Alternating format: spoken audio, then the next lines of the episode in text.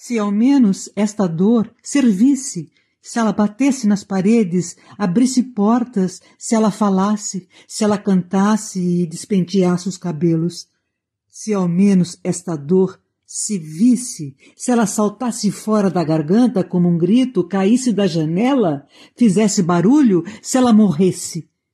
Se a dor fosse um pedaço de pão duro que a gente pudesse engolir com força, depois cuspir a saliva fora, sujar a rua, sujar os carros, sujar o espaço, sujar o outro, esse outro escuro que passa indiferente e que não sofre tem o direito de não sofrer.